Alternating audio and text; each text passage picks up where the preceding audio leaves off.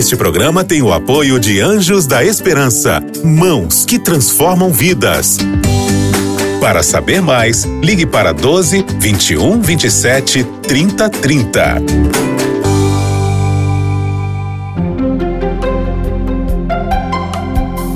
Lições da Bíblia. Estamos começando mais um Lições da Bíblia. Estamos aqui para estudar a Bíblia através do nosso guia de estudos. E o tema geral desse trimestre, né, dessa nossa temporada do Lições da Bíblia, é Fazendo Amigos para Deus, a alegria de participar da sua missão. Nós estamos estudando vários detalhes ao longo do texto bíblico que nos ajudam a entender por que, que nós temos que pregar o Evangelho, qual é o privilégio de pregar o Evangelho. Estamos aqui com o pastor Jader Santos, dos Arautos do Rei, o pastor Denis é o maestro dos Arautos do Rei, o barítono dos Arautos do Rei, e a gente vai estudar aqui esse tema tão maravilhoso. E para começar o nosso estudo, queria pedir ao pastor Denis que pudesse orar por nós. Vamos orar então. Querido Pai que estás nos céus, muito obrigado pelo privilégio de nos dar a tua palavra, de te revelares a nós para que possamos conhecer um pouquinho mais de quem nós somos e quem tu és na nossa vida. Ao abrirmos, ó Deus, a tua palavra pelo guia de estudos, que o Senhor ilumine a mente de nós que vamos discutir e conversar aqui e também de todos aqueles que vão assistir esse programa. Amém. Rogamos isso em nome de Jesus. Amém, Pai. Amém. Obrigado, pastor Denis. Veja, o testemunho pessoal talvez seja um dos mais poderosos para falar a respeito do Evangelho de Jesus. Porque quando você chega com argumentos científicos, argumentos filosóficos, as pessoas podem até contradizer o seu argumento, elas podem até refutar o seu argumento. Mas quando você chega com a história da sua vida, a história de vida transformada, ninguém pode refutar. Não existe nenhum tipo de argumento contra a sua história pessoal. E é sobre isso que nós vamos estudar hoje eu já queria lançar para vocês aí essa questão a partir do nosso tema, do nosso verso para memorizar, que está em Atos, capítulo 4, versículo 20, e diz o seguinte: Nós não podemos deixar de falar das coisas que vimos e ouvimos. Veja, ser testemunha pressupõe você ter visto alguma coisa, né? Quando você é chamado para ser testemunha num tribunal, ou seja lá onde for, é porque você conhece o fato, você viu o fato, então você pode falar a respeito daquele fato. Como é que a gente pode ver então essa questão da testemunha do evangelho? Quem quer começar? Então, um dos pontos que, que o guia falou que eu achei incrível é que quando você dá um testemunho de alguma coisa que você viu, já é forte. Né? Agora, quando você dá um testemunho daquilo que você viveu ou experimentou, é mais forte ainda, né? Muito mais forte. Então, o que eu entendo agora naquilo que a gente vai estudar durante essa semana aqui é essa diferença incrível de você dar testemunho daquilo que de uma coisa que você passou, né, pela experiência. E eu me lembro que muitas pessoas às vezes ouvem grandes pregadores, né, ou grandes experiências, e falam assim: "Poxa, isso aqui só acontece com ele, comigo não acontece". Mas na verdade, se a gente for olhar para nossa caminhada cristã, existem alguns episódios lá que são muito significativos e que às vezes as pessoas desconhecem. A gente pode partilhar esses pedaços da nossa história, né? Com a mesma força, a mesma convicção e com a realidade de ter acontecido com a gente, né? E é então, é interessante é... que algumas pessoas podem pensar assim: puxa, eu queria tanto ser um pregador do Evangelho, mas eu não conheço a Bíblia a fundo para sair pregando a Bíblia. Mas quando você conta o seu testemunho pessoal, já é uma forma de compartilhar o evangelho. Né? Isso, é, isso é verdade. Esse foi o segredo do crescimento explosivo da igreja no primeiro século. Pedro, Tiago, João, os outros apóstolos e depois Paulo, assim como muitas outras pessoas, né? Tiago, irmão de Jesus, as próprias, né, as próprias Marias, né? Maria, mãe de Jesus e outras pessoas que se tornaram testemunhas poderosas, eles, eles enfrentaram inclusive a morte. E esse é um ponto muito interessante um testemunho pessoal, ele não é mentiroso. Porque se ele fosse mentiroso, quem daria sua vida por uma mentira? Quem escolheria ser crucificado de cabeça para baixo por, uma, por um mito? Então, assim, o, o, segredo do crescimento explosivo da igreja no primeiro século foi justamente isso. E eu quero trazer isso também para uma experiência pessoal.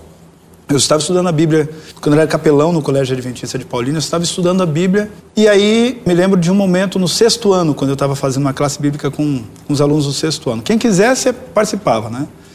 E aí teve uma menina que falou assim: Ah, mas como é que eu vou falar? Eu não sei falar, não sei falar. Ué, você está gostando do que, eu, do que a gente está estudando? A menina falou: Muito, muito, muito. Você está contando para seu pai, para sua mãe? Ah, estou contando até para o meu cachorro, então. Você está falando, você está testemunhando, você está pregando o evangelho. É alguma coisa que a pessoa viveu e que ela pode contar com propriedade, né? Com, com poder, porque ninguém contou para ela, ela. É o ponto de vista dela que ela está vivenciando, justamente o que o pastor Jader falou. É, é você contar o que aconteceu com você ou o que você presenciou no seu ponto de vista. E contra isso não há argumentos. E aí, a gente tem aqui no nosso guia de estudos vários exemplos de pessoas que passaram por essa transformação e que então contaram para outros. O primeiro exemplo está lá em Marcos 5, que é do endemoniado de Gadara, ou dali da região de Decápolis. Pastor Jader, você consegue fazer um resuminho dessa, do episódio que aconteceu com ele, para a gente começar a partir desse resumo para tirar umas lições para nós aqui? Bom, algumas coisas me impressionaram e eu vou citar algumas delas. Sim. Uma história muito conhecida, né? A gente já está visitando essa história há muito tempo, mas me chama muito a atenção é que quando Jesus cura o endemoniado, aí algumas coisas acontecem, positivas e negativas. Mas nos concentrando aqui na, no testemunho, eu vejo aqui o desejo incrível dessa pessoa que foi curada de estar com Jesus e participar do ministério dele lá com ele. Né? É muito visível isso. isso. E aí é, é, quase que decepcionante ele falar assim: posso ter parte nisso? Aí, olha, não, não, você fica aqui. no, primeiro olhar, é assim, bastante negativo, né? Não, você vai ficar na sua vidinha, que a gente... Mas aí, é o seguinte, não é a mesma vidinha, né? É uma outra vida completamente diferente. Porque quando a gente lê o relato e vê o que as pessoas achavam daquilo, né? E o impacto que tinha na sociedade uma pessoa endemoniada por tantos anos, o fato de ele voltar totalmente restaurado, liberto, era um impacto enorme para aquela comunidade, como foi para a família e para os outros. Então, Jesus falou assim: não, agora é melhor que você fique aqui, viu? Acredite em mim. É. O que é interessante é o seguinte: nesse momento aqui em que Jesus expulsou aquela legião de demônios, Jesus não foi aceito pelo povo. O povo mandou: vai embora daqui. A gente não quer você aqui, a gente está com medo de você. Então, assim, eu creio que se, o, se, se aquele gadareno estivesse com Jesus, fosse se tornasse um dos discípulos de Jesus e começasse a acompanhar Jesus, provavelmente o testemunho dele seria muito poderoso por onde Jesus passasse. Mas Jesus mandou que ele ficasse lá porque Jesus voltou lá tempos mais tarde, a Decápolis. E quando ele voltou, ele foi super bem aceito. Eu fico imaginando as pessoas começando a ouvir falar que aquele homem que vivia no cemitério agora estava em sã consciência, não se cortava mais, é, não, não era mais um louco mas foi transformado. Eu acredito. Que... Aquilo era um espetáculo para todas as pessoas das cidades de Decápolis, né? Veja, eu, todo mundo queria saber não só a história dele, mas a história de quem fez aquilo por ele. Eu acho que esse Sim. é o poder do é. testemunho pessoal. Não é o foco só em quem conta a história, mas é naquele personagem, Jesus Cristo, que fez toda a transformação na vida daquele homem, né? É interessante, porque o que, que aquele homem tinha para falar a respeito da teologia de Cristo? Nada. Né? A única coisa que ele sabia falar era: eu era louco, aquele homem me curou e agora eu sou são. Então, esse é um ponto que eu gosto demais. Assim, a gente não precisa de um curso de teologia como nós fizemos para falar de Jesus. A gente precisa muito mais de uma experiência pessoal, porque essa experiência pessoal ela é poderosa, né, pastor? Sim. Aí eu vejo aqui uma coisa muito incrível. Jesus veio para libertar os cativos, né? Mesmo essa libertação, ela causa um certo estremecimento. Né? O primeiro reflexo disso não é harmonia, paz e tudo. Causa um certo causou uma certa contundência, né? Os atos de Jesus. Até esse aqui, que foi tão claramente uma coisa tão boa, tão libertadora, né? tão... mas alguns olham assim, peraí, o que, que é isso? Estou com medo desse negócio. Então, por Jesus convidá-lo a permanecer lá, foi para realmente desfazer toda a primeira impressão, talvez, e falar para ele, pessoal, veja o que aconteceu. Não precisa temer. Pois é. Precisa confiar. E, e a gente tem aqui uma, um exemplo de um, de um poder tremendo, porque ali a, a Bíblia diz que era a região de Decápolis, né? Eram dez cidades que ficavam do outro lado do Mar da Galileia, ou do Lago da, da Galileia, e que foi completamente evangelizada, ou pelo menos conheceu a mensagem de Jesus e se abriram para Cristo a partir da vida Sim. de um homem, de um homem, né? E eu fico pensando assim, quão poderoso seria se eu simplesmente contasse a minha história de quem eu era e do hum. que Jesus fez por mim. E agora o nosso guia de estudos traz aí o exemplo das mulheres que estavam ali na ressurreição de Cristo. Pastor Jader, descreve um pouquinho aquela cena para a gente das mulheres e já começa aí com as lições que a gente pode aprender a partir daquilo. Então veja bem, quando Cristo morreu, foi o grande desespero de todo mundo, né? E dos seguidores, com certeza. E por mais que ele já tivesse avisado daquilo que aconteceria, mas é como se não tivesse avisado, né? Uma coisa incrível, porque as pessoas se esqueceram desse pequeno detalhe, ninguém lembrava. Então imagina, eu vejo um cenário assim de pavor e de completo abandono, né? Aí as mulheres vão lá para o túmulo. E aí elas encontram um anjo. E olha que coisa linda, né? Sim. Chega lá e encontram um ser sobrenatural. E elas começam a entender, peraí, alguma coisa incrível aconteceu aqui. Primeiro para as duas mulheres, depois, aí Jesus aparece para Maria, depois, né? Só ele. Quando isso aconteceu, é como se tivesse ligado uma chave, assim, praticamente, né? Do desânimo para o completo regozijo e ânimo. Olha só o que aconteceu. As pessoas acharam que tinha tudo acabado. Agora elas entenderam que as coisas acabaram de começar de novo. Né? Então, quer dizer, a notícia da ressurreição de Jesus foi a grande notícia, né? Foi um grande acontecimento. E a Bíblia descreve as mulheres correndo Sim. com uma alegria assim tremenda, né? É, e como você falou. Vai dar a notícia do desespero e da tristeza vem uma alegria e elas não conseguem se segurar, né? A impressão é que elas, não, eu quero contar para alguém. Não conseguiam se conter, né? Pois é, inclusive Maria Madalena ficou perplexa. Chegou um momento que ela chorou e aí o homem que ela pensou que era um jardineiro chegou e falou para ela: Por que o senhor, você está chorando? Ah, senhor, o senhor levou o corpo dele. Por favor, diga onde está para a gente poder pegá-lo. Então aquele homem fala: Maria, olha aqui. Daí ela olha e vê que é o salvador dela, vivo, né? aí ela não, não pode se conter. Só que tem uma coisa aqui que é interessante, né?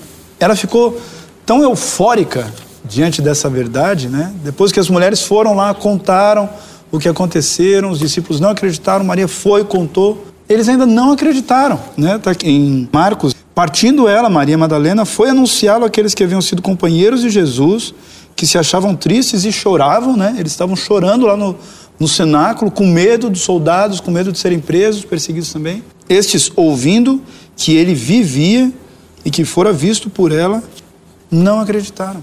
Então, assim, o nosso testemunho, por mais legítimo que seja, ele não vai ser creditado, ele não vai receber crédito das pessoas que ouvem.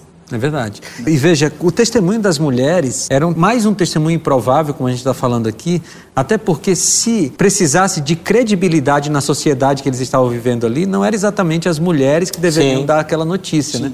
Porque o testemunho de uma mulher não era acreditado hum. naquela época como alguma coisa assim de confiança. Uhum. Mas isso até os apologetas usam isso aqui como uma das evidências da ressurreição de Cristo, porque se fosse uma peça literária, se fosse apenas uma mentira, se fosse apenas uma história inventada, não teria sido colocado na boca das mulheres aquele testemunho, né? Isso Mas... prova uma coisa interessante com relação à Bíblia. A Bíblia em si, ela é o testemunho, a revelação de Deus da forma mais improvável. Porque geralmente nas peças clássicas da época, quando se contava a respeito de um povo, a respeito de um herói, contava só as partes positivas. Sim. Do povo de Israel, quais eram as partes que mais foram ressaltadas na Bíblia? As partes negativas. Né? O único ser na Bíblia, assim, que foram, foi contada somente coisas positivas, de fato foi Jesus. Tudo bem, tem o testemunho de Daniel, tem o testemunho de Jó, né? tem, tem várias outras pessoas, mas o único do qual a Bíblia só fala coisas positivas foi Jesus. Sim. Por quê? Porque a Bíblia conta de fato que todos nós, na verdade, somos testemunhas improváveis. Sim. Porque todos nós somos pecadores, todos nós necessitamos da graça de Jesus. E é essa graça que Maria viu quando Jesus ressuscitou. Agora, interessante que você descreveu aí, as mulheres chegam para contar para os discípulos e eles dizem assim: não, não aconteceu. não aconteceu isso aí. E aqui a gente consegue tirar uma lição para nós, né? Porque nós somos testemunhas de Jesus e às vezes a gente conta sobre Jesus para as pessoas e elas simplesmente não acreditam. Pastor Jada, o que, que a gente consegue tirar de lição prática desse episódio das mulheres contando para os discípulos que, o que elas viram os discípulos simplesmente não acreditando nelas? Como é que a gente consegue tirar uma lição para a nossa vida de testemunhas hoje? Acho que isso é uma vacina para o testemunhador, diríamos assim, né? Para a gente saber que, ao testemunharmos, vai haver em algum momento, desacreditação. Né? Isso não é para nos atemorizarmos ou para desanimarmos. Ah, você viu, a gente contou as coisas, mas não acreditaram. Né? Então vamos parar de contar aqui, né? Não, muito pelo contrário. Vamos entender que algumas pessoas não vão crer realmente, né? Mas sigamos, porque ou num segundo momento ou para outras pessoas surtirá muito efeito. Mas a gente não pode desanimar, né? Porque Sim. às vezes aquela expectativa e a gente sempre se frustra com expectativas erradas. Então a gente tem que colocar a expectativa no ato de testemunhar, até porque a conversão da pessoa não é mais trabalho Sim. nosso. né? A conversão daquela pessoa que ouve o nosso testemunho é um trabalho do Espírito Santo. O nosso trabalho é testemunhar. E aí, voltando aqui para Pedro e João, porque o fato deles estarem com Jesus não deu só para eles boas palavras, mas também deu coragem, né? Porque ali o pessoal estava querendo ameaçando a vida deles para eles pararem de pregar, mas eles não pararam, né, pastor? Sim. E o, o que me chama muita atenção é que as pessoas que estavam querendo barrar o, o trabalho deles eram justamente os líderes religiosos, né? Então, quer dizer, você enfrenta a resistência de um lugar onde você menos pensa que vai enfrentar resistência, né? Imagina eles fazendo um trabalho tão bom de curar as pessoas, de atender as pessoas, de espalhar o evangelho. E aí os líderes religiosos ficam em calço deles aí e ficam tentando fazer uma pressão. E o que, que esses caras estão fazendo? Então, quer dizer, a gente tem que estar preparado até para isso. Receber resistência de um lugar onde a gente pensa que vai, vai ter apoio. Mas tem um, um texto importante que eu vou ler que fala assim: A verdade salvadora e santificadora não pode ficar escondida no coração. Eu achei fantástica essa, essa, essa frase, né? De um dos livros de, de Ellen White, Caminho a Cristo. A verdade salvadora não pode ficar escondida no seu coração. Então, quer dizer, mesmo que os líderes sejam contra, mesmo que eles não nos apoiem, mesmo que eles achem que a gente está fazendo o que não deve ter feito, mas aquela verdade que está escondida ali, ela não consegue ficar só ali. Ela tem que ir para fora. E aí, ao sair, ela provoca bênção, né? Cura, é, alegria, regozijo, salvação e outras coisas. E agora a gente vai para aquele que talvez seja o maior pregador do cristianismo, o apóstolo Paulo.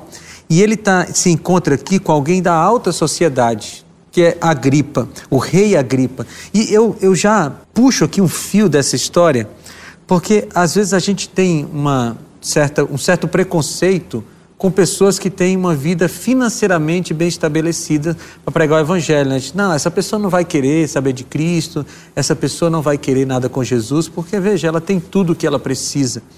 Mas Jesus ele chega para preencher um, uma lacuna que o dinheiro não preenche, né? E a gripa ele escutou a respeito da, eh, do testemunho pessoal de Paulo. É, como é que a gente consegue aprender alguma lição aqui a partir desse, dessa conversa de Paulo com a gripa? Quem gostaria de começar? É, eu queria é, evidenciar aqui uma coisinha.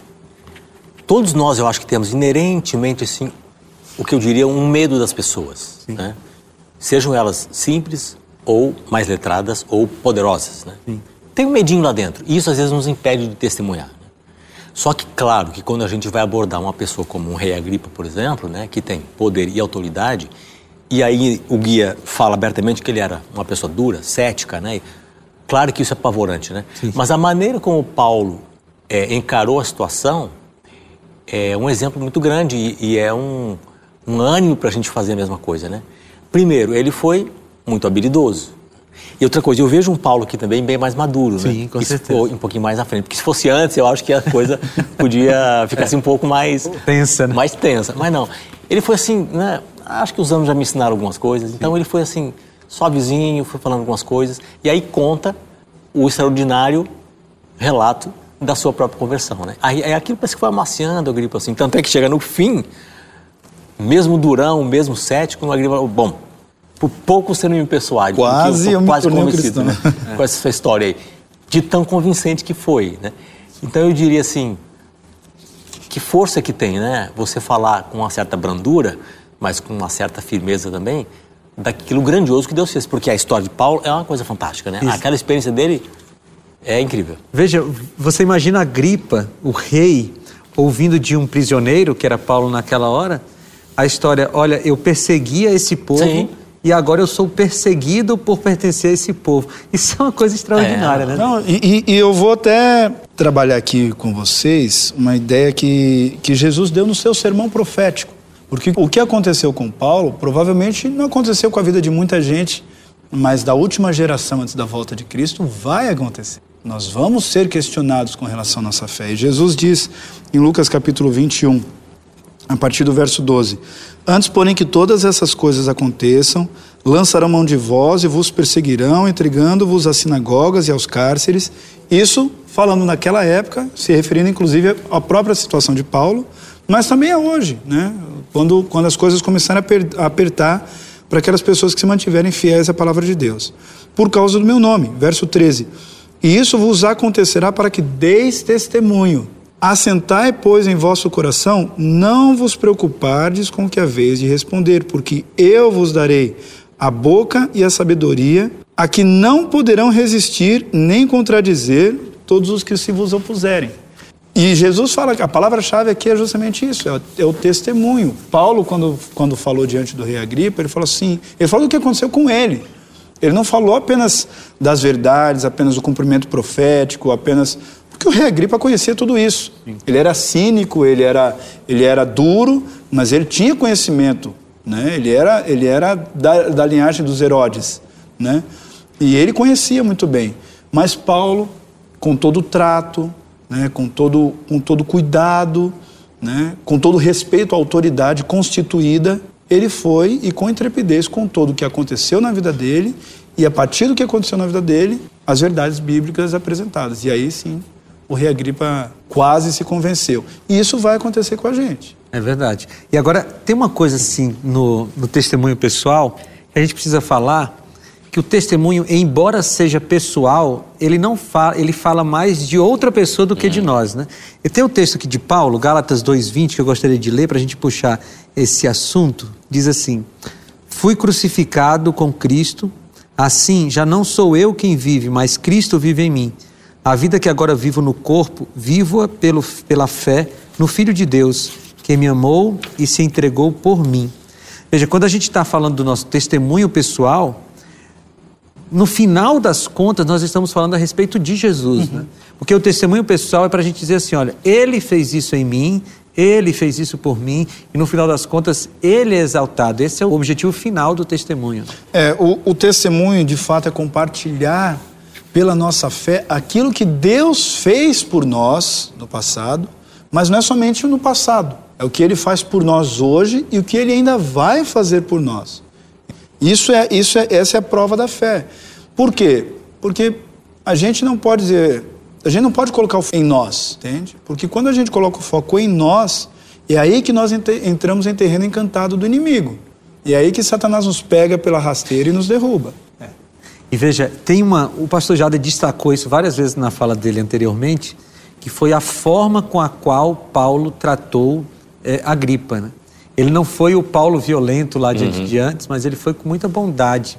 E aqui mora um, um, um ensinamento para a gente, não é, pastor Denis? Porque quando a gente vai falar de Jesus, é até contraditório a gente falar de alguém que é tão amoroso com violência.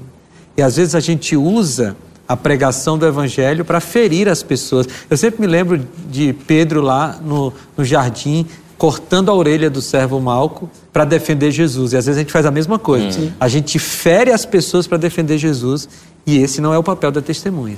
É, nós não temos apologia, que é a defesa da fé, a defesa da verdade, ela tem o seu lugar. Mas quantas vezes eu já me deparei com pessoas e eu mesmo já fiz isso. eu não posso falar dos outros, eu tenho que falar de mim, do meu testemunho pessoal. Quantas vezes eu já tentei vencer embates bíblicos, debates bíblicos, entende? Até entre família. E eu perdi feio. Por quê? Porque eu não estava no espírito que deveria ser. Que é o quê? O espírito do amor. Jesus nos convida a sermos perfeitos, como perfeito é o Pai que está nos céus. Jesus não nos convida Assim, às vezes as discussões elas serão necessárias, né? os embates, os conflitos, eles serão necessários e inevitáveis. Jesus veio trazer espada Sim. e não paz. Mas assim, ao mesmo tempo que Jesus veio trazer espada e não paz, Jesus era amoroso com as pessoas. Entende? Jesus, é, é, Jesus entrava em embates com, os, com os, os fariseus, mas na hora que Nicodemos, que era um dos mestres, dos maiores fariseus, veio conversar com Jesus, Jesus não brigou com ele. Jesus o recebeu. Entende? Jesus, Jesus se colocou na situação dele. Nicodemos tinha vergonha de encontrar com Jesus na luz do dia. Mas Jesus falou: não, tudo bem, a gente se encontra à noite, não tem problema. Então, assim, às vezes é melhor a gente ficar com a boca calada.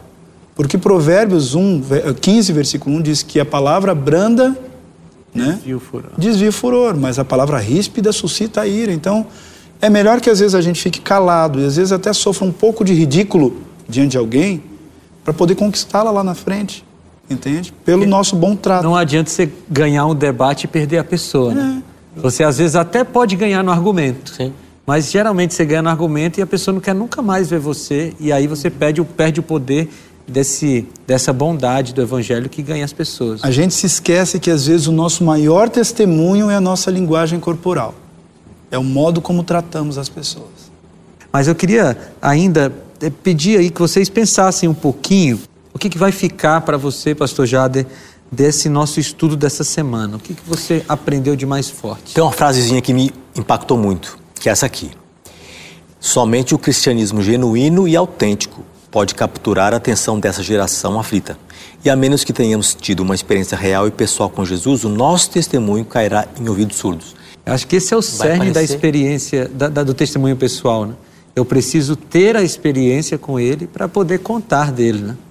Pastor Denis, eh, o que, que você pensaria aí do que você mais aprendeu de mais importante na lição dessa semana? Pastor, eu fui pastor de igreja e às vezes eu ficava muito preocupado como é que vai ser essa semana de evangelismo, será que eu vou conseguir alcançar os alvos que a igreja havia proposto, de quantas almas alcançar? E às vezes eu confesso que eu me esquecia do principal. Jesus quando disse para Pedro assim: "Pedro, eu tenho orado para você. Quando você se converter, trabalha para mim". E é exatamente isso que a gente precisa fazer. Amém. Eu quero agradecer vocês pela presença, pela contribuição. Foi muito bom estar com vocês nesses dois programas. Deixa eu falar para você o que eu mais aprendi na lição dessa semana. Eu preciso ter a minha experiência com Jesus, conhecê-lo intimamente, para então me tornar uma testemunha. E o meu testemunho vai ser irrefutável, porque eu vou falar do que ele fez na minha vida e do que ele pode fazer na vida dos outros. Se torne um testemunho de Jesus. A gente está ficando por aqui. Um grande abraço para você e a gente se reencontra no próximo Lições da Bíblia. Você ouviu Lições da Bíblia.